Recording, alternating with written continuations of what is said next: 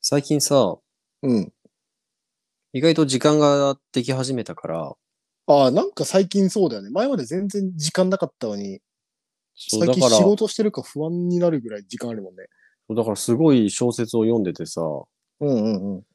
でね、ちょっとなんか漫画もチラって読んでて、はい、漫画ね。その中で、うん。定額制夫の、定額制を。ああ、はいはいはい。定額制夫のなんか、金欠ライフみたいな感じのうーん漫画を読んだのよ。なんかモーニングかなんかでやってるらしくて、へえ。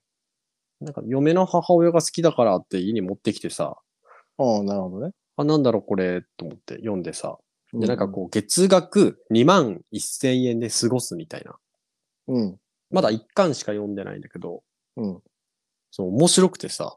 うんうん。いや何大古いのいや、新しい、今もやってる。あ、そっかそっか。まだそっか。そう。へえ、それ、え、お母さんが好きなんだ。そへう。えなんか。ね、キリンの川島さんか誰かが紹介してて、気になって方が面白かったみたいなこと言ってて。なんかさ、タイトル的にさ、すぐドラマ化されそうな、なんかもうタイトルしてるよね。まあ、本のタイトル通りさ、うん。月のお小遣いが2万1000円で、どうにかやりくりしてますっていう話で、うーん。で、実際に多分著者がうん、そういう生活をしてて、で、周りの同じようなお小遣いの生活の人がどういう割合のおお小遣いを使ってるのかとか。なるほどね。2万そう1000のポートフォリオがわかるんだ。そう。なるほど。その毎回毎回、こう、ちゃんと円グラフで、 なるほどね。この人はこれいくらみたいなとかが出るんだけど、すごく面白くて、それが。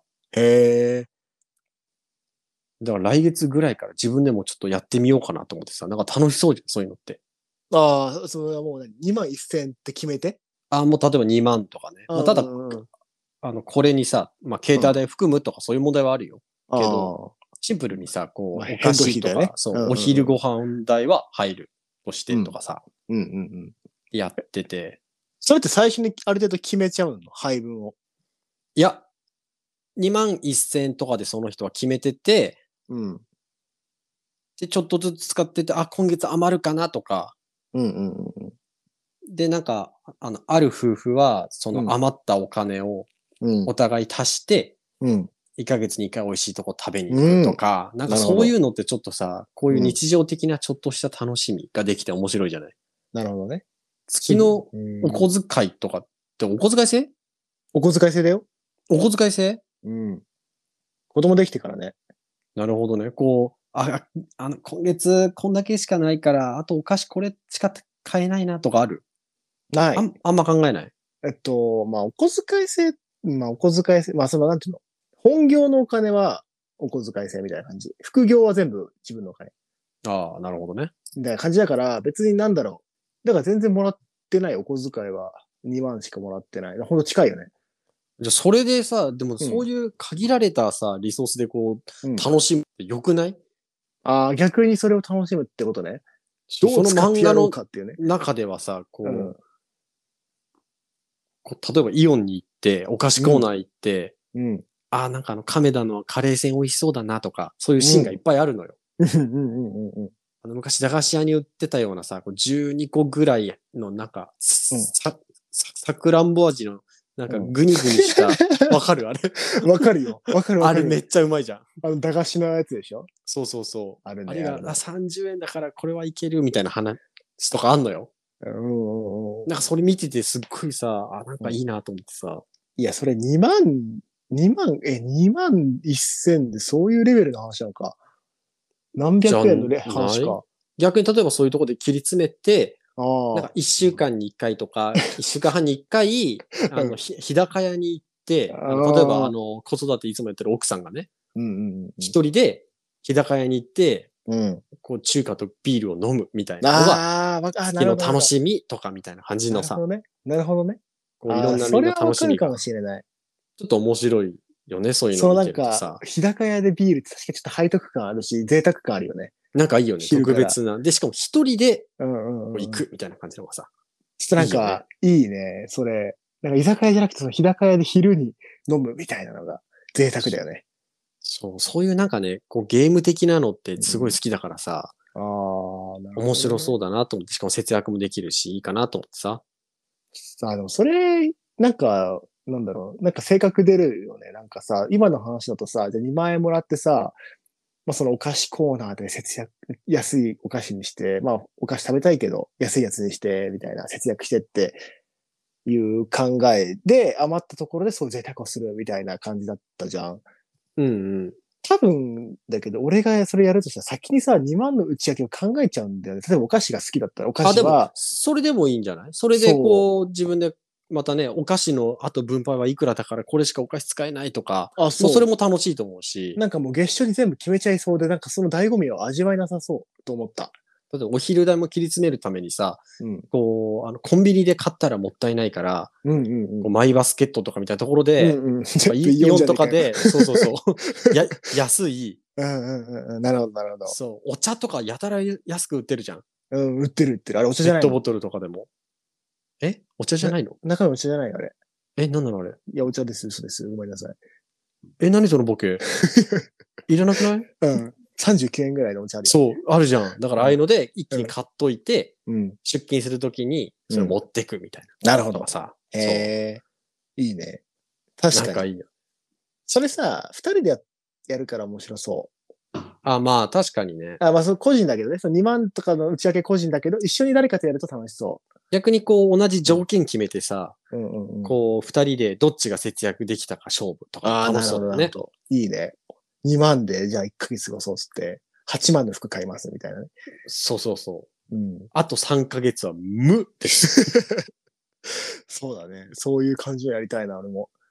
いや、でもまあ、いや、無でどうする 醍醐味とかなんも ないじゃん。いやね 全部しじゃん、ルール。そう。でも、だからまあ、携帯代はなしにして、趣味と、なるほど、なるほど。そう本とか、それからゲームとかも含めてさ、意外と使えないんよね、2万円って。使えないね。だって、お昼とか毎日、例えば、買うってなったらさ、本当になくなるんじゃないまあでも、僕も会も別に、まあ、そういう出勤するサラリーマンではない から、 まあ、そうだね。いや、なんつうそうの家で食べたらまあ節約できるみたいなさ。いや、そう思う。だから、俺は別にずっと家にいるからさ、なんだろう、うんお昼代もまあかからないっていうか、家でさ、なんとでもなるし、なんかでも逆に8万の服買うんだった ら、もう4ヶ月分のお小遣いをどうにか貯めてあ、そうだね、そうだね。放出するしかない。でもそれで買った服って俺めちゃめちゃ大事にすると思うよ。めちゃめちゃ大事にすると思うし、そもそも、ちゃんと悩んで買わなきゃダメだね、それはね。いやね、4ヶ月後だったらまた別の新しい服が欲しくなってるでしょそうだね、そうだね、そうだよ。そうだよ。ぜだから、い絶対これね、海塩の節約効果につながるよ。や、そうだね。俺よくない。使っちゃうからな、俺だから。そうなんだよ。家に行ってさ、ほぼほぼお金使わない生活をしてるはずなんだけどさ、ポチるんでしょポチっちゃうんだよね、やっぱり。だって、俺はさ、まあ、セーラーさんもだけど、お酒飲まないからさ、飲み会とかもほぼないしさ。まあね、いやでもそれが逆にさ、こう歯止めじゃなくなって、あだまあったら買っていいになっちゃうよね。まあ、そう俺。ね、特にね、海は我慢できない子だと思ってる。できないよ、できない。我本当慢、にできないというかね、我慢しようとしない。しようと、そういう人は本当に気持ち悪い。じゃあ始めます か。何を始めるのああ、もうそっか。 何を始めるの 今何やってると思ってたごのめいんごめんごめん。俺普通に電話してお話ししてると思ってた。や、何言ってんの いいや、なんかそれぐらいすっごい短い話してた、今。や今日ね、3回目の輪廻転生会だからね、またあ長あ、そっかそっく。か。もうこんな時間経ってるじゃん。臨死体験ね。臨で転生じゃなくて。ああ、そうそうそう、臨死体験です。なのでね、うんじゃあ、えっと、今日も始めていきます。真夜中のカフェイン。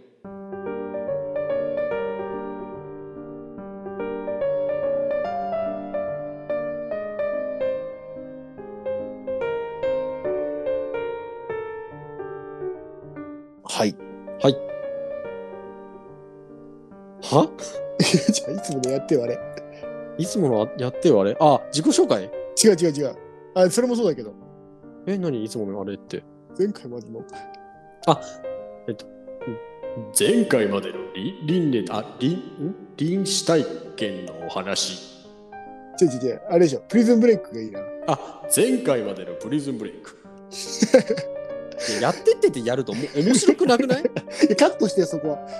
いやじゃあ、ということで、今回も輪廻転生会ですか、いや、臨死体験です。あ、臨死体験ですね。はいあえっと、前回までの臨死体験。いや、 プリズムブレイクじゃないの。あ、間違えた。前回ま、前回までのプリズムブレイ ちょク。っとちょっと待って。うん。あれで、で今回もあの、続きですね。えっと、臨死体験のお話の続きです。前回はね、中国で2度目の臨死体験をしまして、木内さんが。そこでもあの過去に行ったりみしてたんですけども、まあその経験から、木内さんは、まあ、あることに気づき、気づくんですけど、はい。そもそも過去に行くとか未来に行くっていうのは、便宜上そういう言葉を使ってたけど、実際はまあ膨大な意識体ですよね。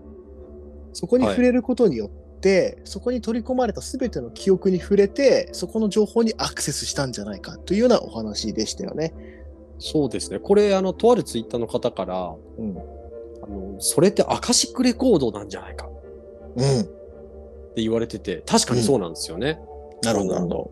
今までの全ての世界の記憶をどしてると言われるね、アーカイブしてると言われる、まあ、図書館的な存在、あーあ、ミステリー界でなんかは有名な、そう、アカシックレコードですよ。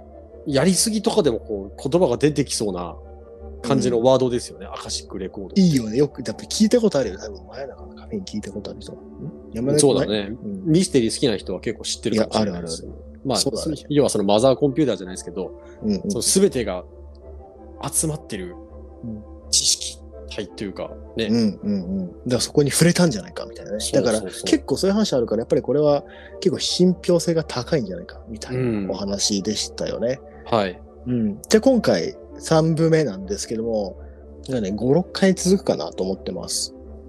はい。はい。臨死体験じゃあその3パート目いきます。はい。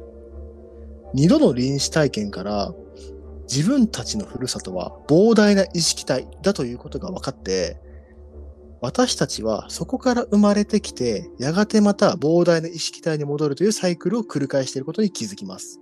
はいはい。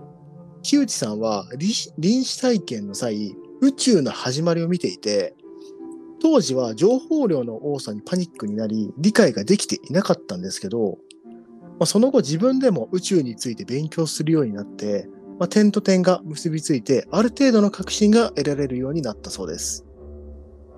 では、私たちがどのようにして生まれてきたのか、それは膨大な意識体がある5次元にできる空間の歪みから生まれました。おー歪みができてから5次元に戻るまでの間が3次元の世界です。うーん。つまり3次元の世界は5次元の世界に変化を与え、波立たせるために生まれたのではないでしょうか。お5次元の世界に歪みが生まれるのも、5次元の世界に歪みが生まれるのも、退屈しのぎに過ぎないのかもしれません。うん。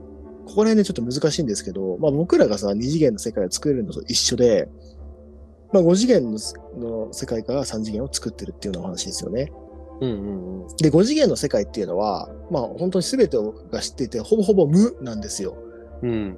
うん、全てが分かってるんで、ある意味すごく退屈な場所、全てが分かってるからこそ、すごく退屈な場所なんですよね。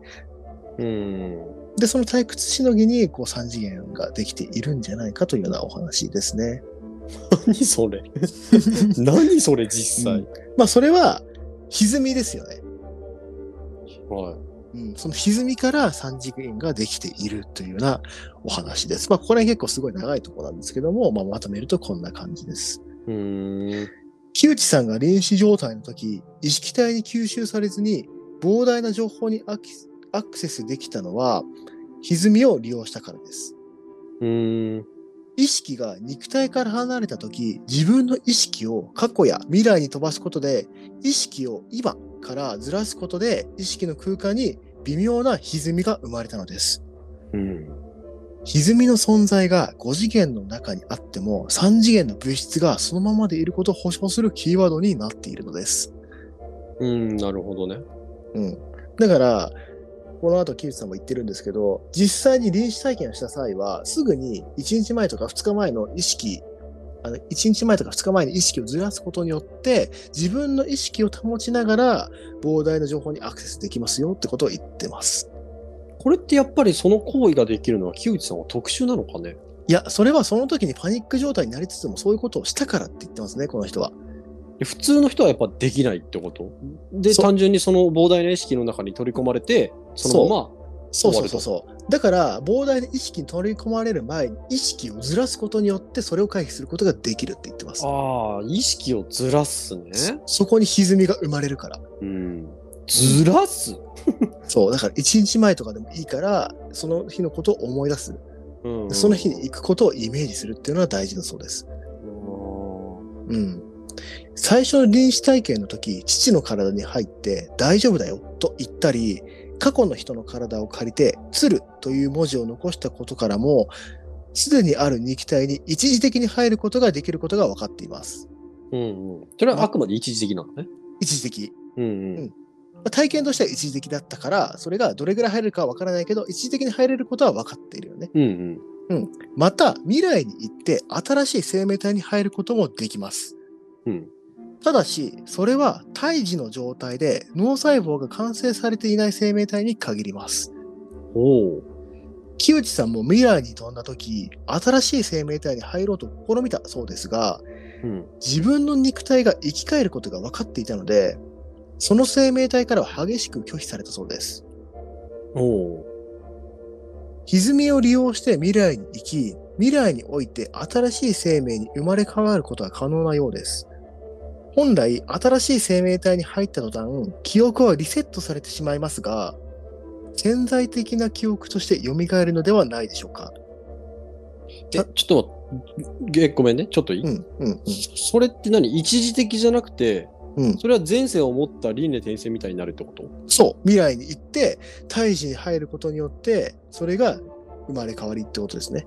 なるほどね。その胎児にはさ、うん、もともとの誰かの魂ってないのかなだそれがだから俺らで言うそう思ってたものがいわゆるそういうことなんじゃない膨大な意識体の中から何かじゃがあ入ってるってことなんじゃない全ての胎児は結局でもまあ何かしらそうやって入っていってるってこと、そうそうそうそうい輪廻うことな転生のっかなてことそうじゃあすなるほどねじゃあやっぱりそれの記憶があるかないかだけっていうところ、そうそうそううそうそうそうそういうことをまさにへえずまさにそこがね続きのとこなんだけど本来新しい生命体に入った途端記憶はリセットされてしまいますがうん潜在的な記憶としての蘇るのではないでしょうかうん例えば火事で亡くなった人の意識が入った人は生まれつき火が怖いということもあるでしょううんまあ、ダライ・ラマが生まれ変わりだというのは全く根拠のない話ではないでしょうんなるほどねう。うん、また、木内さんは同じような歪みがあちこちで生まれているのを感じたそうです。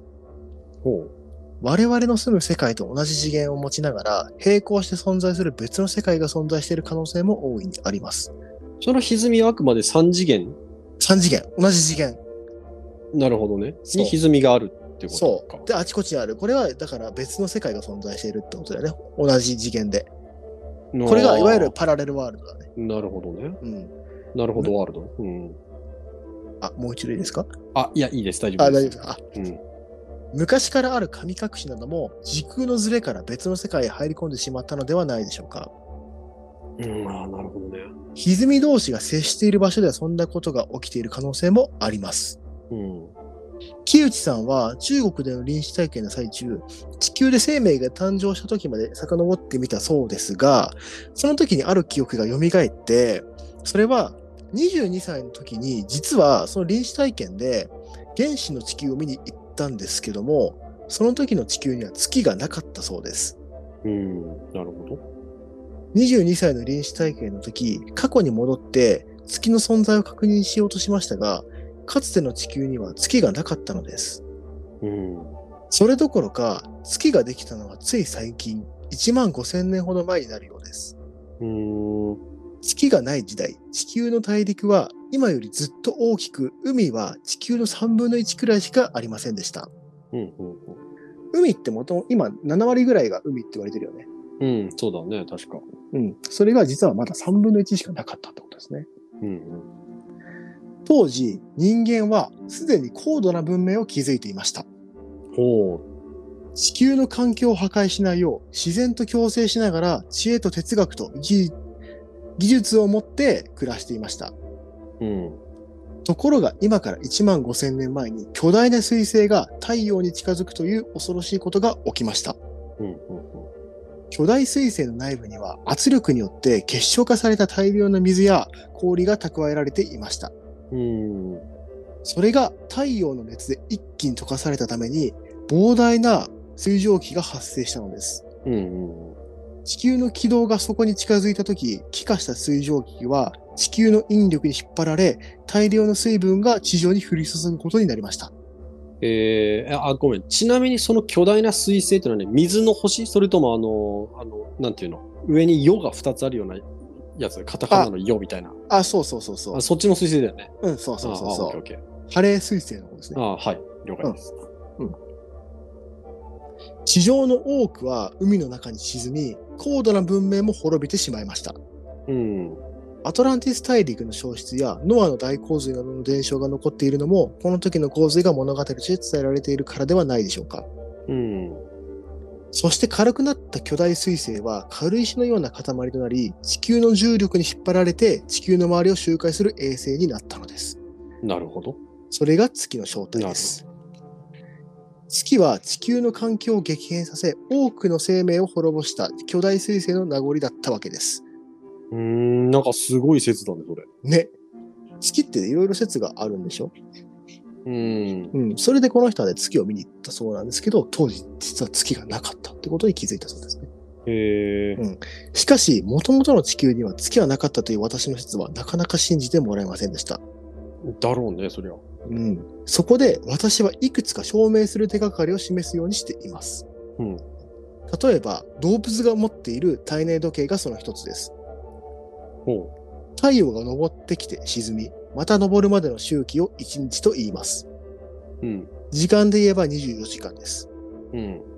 しかし、人間も含め地球上の全ての生き物が持っている体内時計は皆25時間です。うん。なぜでしょうかそこで、私はもし月が存在せず、地球が月の引力で影響を受けなかったら、1日は何時間になるのかを計算してみました。なるほど。するとちょうど25時間になりました。ほうほうほ生き物が持っている体内時計と見事に一致します。う。うん。計算方法は書いていません。 このことから地球の1日は長らく25時間だったのではないかと推測できます。うん。また、地球上で月の通り道に当たる白道。うん。白道ってわかる太陽の通り道は赤道なんだけど、月の通り道は白道らしいですね。うん。白道上に砂漠が点在しているのも偶然とは言えません。月の軌道上では大量の水が降り注いだに違いありません。うん。石や岩は細かく砕け、山は平坦になり、木々はなくなって砂漠になってしまいました。うん。だから月の軌道上に点々の大洪水の後の砂漠が点在しているわけです。うん。さらに決定的な事実があります。はい。地球上に存在した巨大な恐竜たちの存在です。うん。うん。もし地球が今と同じ質量を持っていたとしたら、重力は質量に比例しますから、あの巨大な恐竜たちは自らの重量によって歩くことも守らなかったはずです。はい。ティラノサウルスの例にとると、今の地球の重力なら時速15キロで歩くのが精一杯だったでしょう。ほところが様々な検証からティラノサウルスは時速60キロ以上の速度で移動し獲物を仕留めていたと言われています。う。うん。うん。なぜあれだけの巨体でそんなスピードが出せたのでしょうかそれは地球の質量が今よりもずっと軽かったからです。うんということは重力が少なかったってことそういうことそういうこと。うーん。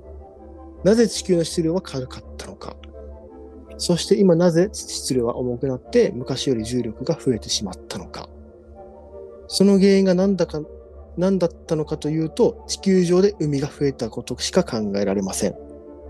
うーん。つまり月の出現による大洪水によって地球の3分の2は海になってしまい、その分の水の質量が地球を重くした原因になったのです。ほそこで私は月が失っただろう水分量と地球の質量から計算して、地球が増えた水分量を計算してみました。う。うん。するとこれも見事に一致しました。うん。大洪水の犯人は月であり、その月は今から1万5千年前に突如として現れたのです。ほうほその計算方法は書いていません。う。はい。はい。月の出現というインパクトによって、地球の環境はダイナミックに変わってしまいました。はい。月の重量によって地軸が傾き、地球の1日は25時間から24時間になりました。うん。地球の3分の2は海に覆われてしまい、地球の重力も変化しました。うん。さらに大洪水により多くの生命が絶滅し、高度な文明を築いていた人間もほとんど死んでしまいました。なるほどね。これちょっとわかんないと思うけど、その高度な文明っていうのはどの程度高度な文明だったのああ、確かにそれはどの程度なんだろうな。まあ確かに、あの、アトランティスうん。大陸じゃなくて、えっと、あれか、まあ今や海底都市みたいになってるけどさ、そうそうそうそうそうそう。アトランィティスぐらいだとでも、ね、あの今の21世紀と同じレベルかって言ったら、それより全然低い気はしちゃうよね。あ、でも本当ね、だ全部地下でしょせなんか、地下で生活してたでしょやっぱさ、地上の自然を守るために地下で生活するみたいな話だよね。うーん、ね、で、地下に文明があったみたいな話なのかなアリンコさんみたいだね。かわいいね。うん。さらに大洪水により多くの生命が絶滅し、高度な文明を築いた人間もほとんど死んでしまいました。はい。残された生き物は人間も含めて少なくなった食べ物をめぐって殺し合いを始めます。うん。弱肉強食の時代が始まったのです。はい。この時、人間が失ったのは何だと思います何の能力だと思いますかこの時人間が失ったのは、失ったももともと高度な文明があって、あの、いろいろ共存してたのが、の、うんまあ、こう大洪水によって多くの生命が絶滅して、うん、弱肉強食の時代が始まりました。このは時、い人間が失ったのは何の能力でしょう、えーっとね、まあ、高度な文明がちょっと紐づいてますね。火、火 なんでもない。この時人間、人間が失ったのはテレパシーの能力です。出た私は大洪水の前までは人間もお互いのミトコンドリアを通じて情報を伝達し合えたと思います。ほう。私が見た古代人たちは文字や言葉がなくても一瞬で思いを共有し正確に情報を伝え合っていました。うん。彼らが高度な文明を築けたのも一つにはテレパシーのおかげがあったと思います。うん、なるほどね。しかし、食べ物が少なくなると、自分だけが知っている食べ物の情報や、隠し場所を他の人に知らせては困ります。知られては困ります。うんうんうん。そこで意図的に意識の回線を遮断し、情報の共有を避けたのが今の人間たちではないでしょうか。なるほどね。それで言葉によるコミュニケーションでそっていうことなんですか。う。うん、なる対ほ価どねだよね。むしろ対価なんだね、言葉は。うん。その代償として、人間は厄介な自我を抱え込むことになります。なるほどね。これそうなんだよ。あの、口がないって、テレパシーってうん、やり取りをするっていうことは、うん、あの嘘をつけなくなるってことに確あああかあにつながるはずだから、うん、うん、うん、うん。そうなると相手をこう罠にはめるとかそういうことがね、意思疎通できちゃうとできなくなるから、うん、うん、うん、うん。そうなるとやっぱりね、言葉によるコミュニケーションだけっていうのは逆にメリットになりそうな気もするよね。確かに。えちょっと意味わかんなかったわ。ごめん、もう一回言って。ああ、あの、テレパシーだと嘘をつけないんだよね。そう、あの、例を出すとまた出てくるけど、最近僕また読んでる三体っていううんうんやつに三体星人っていうのが出てくるんですけど、うんうん。その人たちはお互いのコミュニケートをする手段がい、意思疎通なんですよ。テレパシーなんですよ。やっぱり、うん。口がないんですよ。だから人間が、なんていうの、空気を振動させて言葉でうんうんコミュニケートをするっていうのに理解ができなくて、うん。伝えられたことは100%真実であるっていうのが前提にあったもんだから、ああ、なるほどね。そうだ、嘘をつくってことを知らなかった。だからそこだけが唯一人間が強みを持ってた部分だなるほよどなねるっていうほど話になってたんですよ。あ、それがメリットなんだ、逆に。そう。要は、唯一異星人に対して嘘をつける。なるほなんど。か思ったことを自分だけに留められるなるほんど。ですよ。自分のものだけにできる。なるほどね。まさしくこれですよね、でも。確か食べ物を伝えないとかでしょだってある、に。そうそあうりそうそかう。を。そうそう。そうだよ。ね。うんであ、食べ物あったって思っちゃったらみんなに伝わっちゃうわけじゃなんるほどね。テレパシーだっなるたら。ほどね。そうだね。はい。自分さえ良ければいい、自分を守りたいという自我は、損得の世界へと人間を追いやり、お互いに疑い合い、殺し合う殺伐とした世界を招いてしまいました。まさに今言ったことですね。よくないですね。うん。テレパシーの能力を自ら捨てた人間の代償と言えましょう。ほう。テレパシーを失った人間は、お互いの情報を伝え合うために言語や文字を発明します。うんうん。しかし、一瞬にして分かり合えるテレパシーと違って、文字や言葉は思いを伝えきれません。はい。人間は自分でも制御しきれない厄介な自我と、思いを伝えきれない孤独の中で、恐怖や不安、妬みや嫉妬心と戦いながら生きていかなければならなくなったのです。うんうん。しかし、生まれたばかりの赤ちゃんや幼い幼児は、まだテレパシーの回線が遮断されていません。ほう。自我を持っていないのです。うん。この状態だと様々なものと情報を共有している可能性があります。うん。幼児が花や鳥と会話しているように見えたら、それは本当にそうなのかもしれません。なるほどね。お花が話しているとか、お星様が喋ったなどと子供が言ったら、その通りに受けて、受け止めてあげるべきなのです。うん。ところが多くの親たちは嘘をついちゃいけませんとか、お花が話すわけないでしょうなどと否定してしまいます。うん。中には君が悪い子だねと我が子を排除する親もいます。はい。子供にとって親は絶対ですから、親に気に入られるために自らテレパシーの回線を閉じてしまうのではないでしょうか。うん。そして自我に目覚めてしまうのです。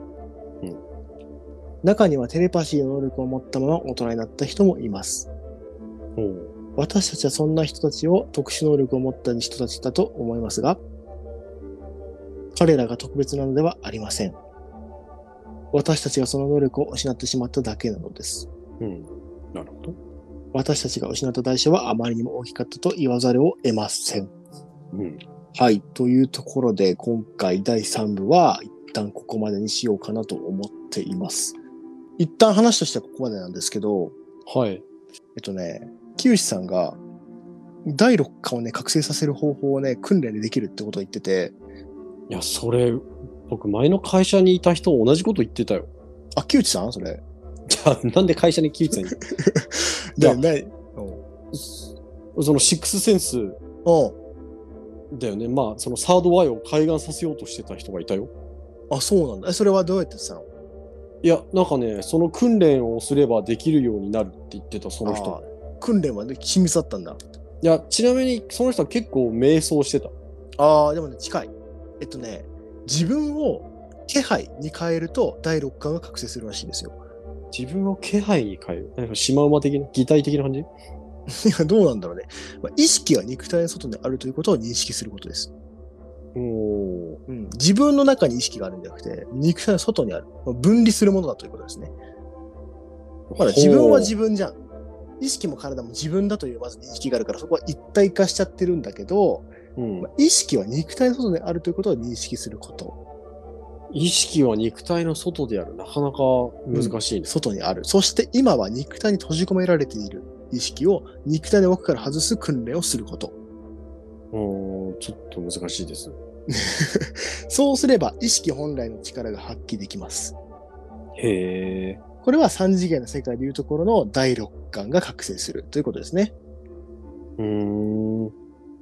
まあ、言うのは簡単ですが、実行するのは簡単ではありません。うん。木内さんも、まあ、臨死の状態の時でしか意識を肉体から切り離すことができませんでしたと。じゃあ無理じゃねえかよ。まあ、訓練のヒントになるのはね、自分を無にすることです。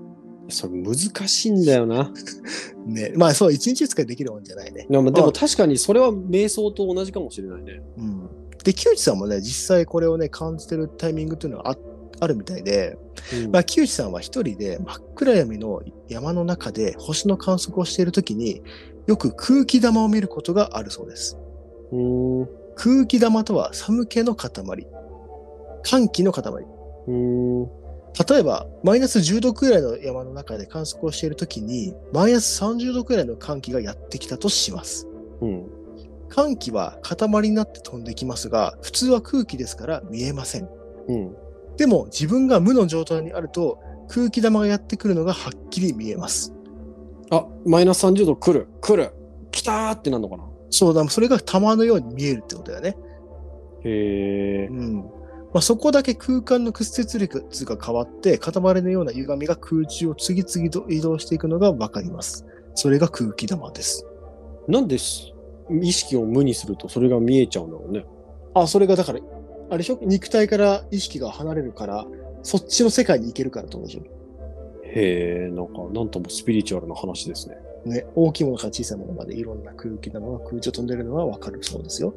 へえ。で、新しい星を発見するときは大体こういうときらしいです。えー、何それ。うん、なんかうまく表現できないけど、なんか気配が研ぎ澄まされているのではなく、自分自身が無になって気配と同化してしまう。それはあれれかなじゃあなんかその、それこそ、我という存在を離れて世界の一つになってる感じなのかな、あ、そう。空気や風、空と同化して無になってしまっているときですね。元素と一緒みたいな感じか。あ、まあそうじゃない。だからこれを覚醒し、新しい星の存在に気づくんだと思います。へえ。自分を無にするというと、座禅を連想する人がいます。うん。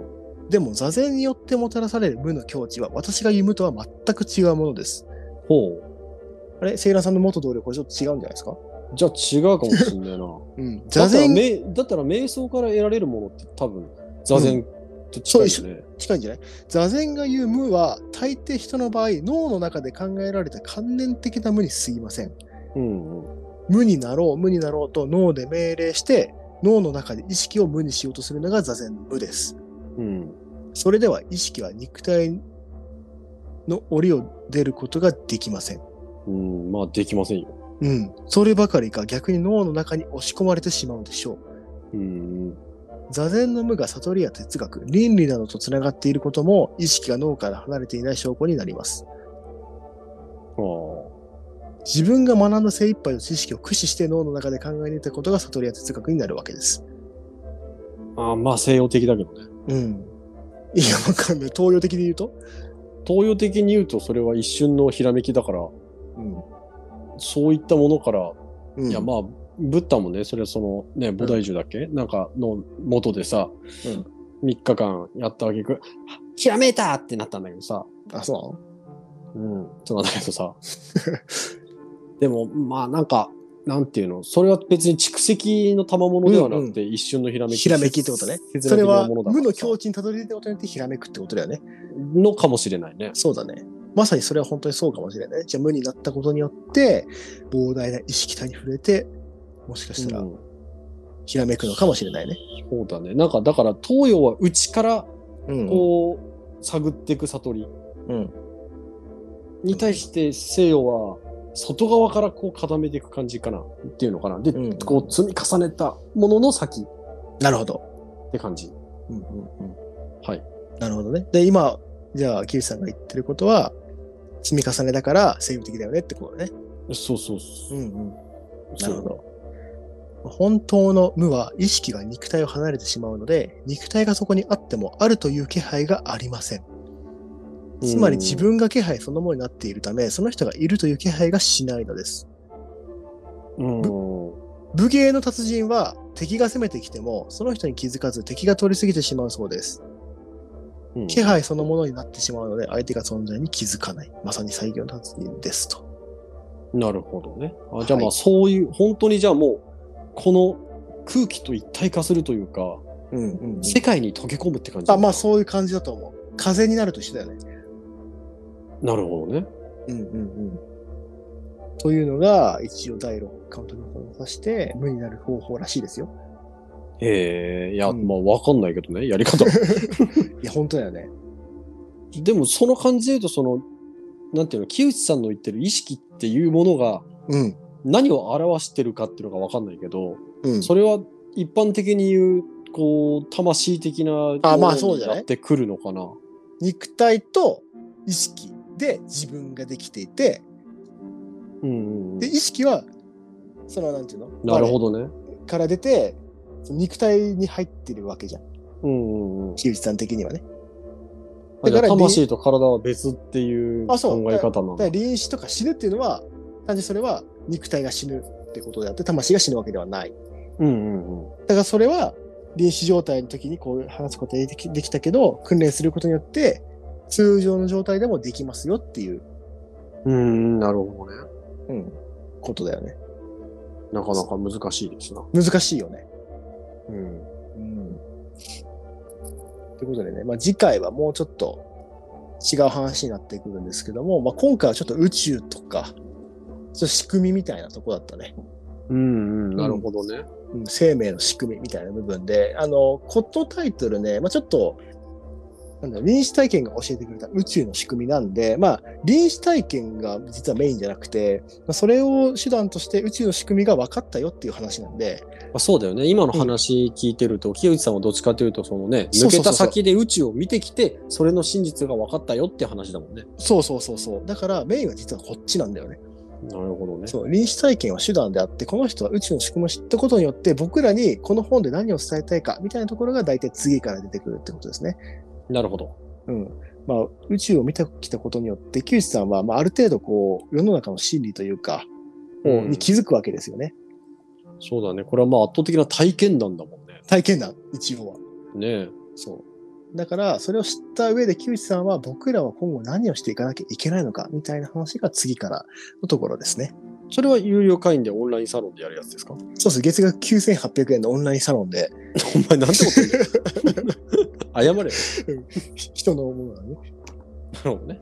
うん。はい。ということで、どうですか、はい今回。今回、いや、うん、なんか、うん比較的具が、具具体的じゃん。はい。ありがとうございますそう。 なんかさいや、こうあの具体的な話になってきたなと思った。そう。なんか今まで1回目、2回目って、まあ基本的には臨死体験の話だったじゃないですか。そうだね。何歳の時に臨死体験でこういうの見たよ。何歳の時に臨死体験でこういうの見たよ。っていう話だったんで、単発で見たら本当になんかオカルトミステリーみたいな話だよね。うん。まあ、だけどそれは実は伏線であって、それで見たことによって、まあ、そう宇宙はこういうふうに実はできてたんだよ。月は実はなかったんだよ。1万5000年前にこういう理由でできたんだよっていうところですよね。うんうんうんうん、ちょっとスケールの大きい話に今変わってきてるわけですね。これね、あの、本当にこう、天文学とかすごく詳しい人からしたら、うんこの話はどう感じるんだろうか。いやー、どうなんだろうね。でも、ある程度、理にかなってるとは思うんじゃないその、突飛ではないんじゃない、うん。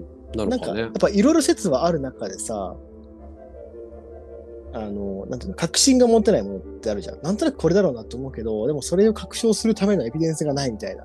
まあ、結局はさ、僕らがこれは確実だろうって思ってるさ、こう定理だったり、公理だったりするあうんものはさ、うん正直、それも確実なものでもないから、もう分かんないんだけどね、全部。だって地球がね、回ってるなんていうのも最近だしね。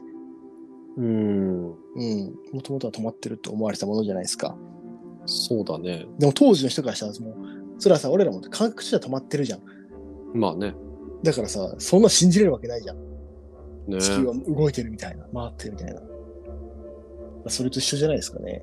信じてるものが本当に真実とは限らないってことですよ。うん。うん。はい、なるほどね。